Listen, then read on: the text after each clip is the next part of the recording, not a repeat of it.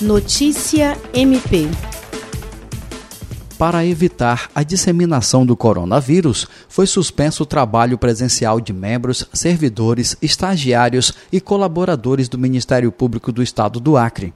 De 23 de março a 30 de abril, todas as unidades ministeriais e administrativas irão funcionar em regime de plantão é o que estabelece o ato conjunto número 02/2020, assinado pela Procuradora-Geral de Justiça Cátia Rejane de Araújo Rodrigues e o Corregedor-Geral Celso Jerônimo de Souza.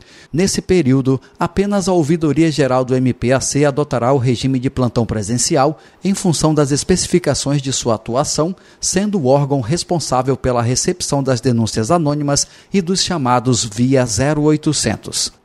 Na capital, durante o plantão extraordinário, o Centro de Atendimento ao Cidadão, CAC, que funciona no edifício sede, ficará responsável pelo atendimento ao público, atuando em regime de sobreaviso nas situações consideradas essenciais e que não possam ser solucionadas remotamente.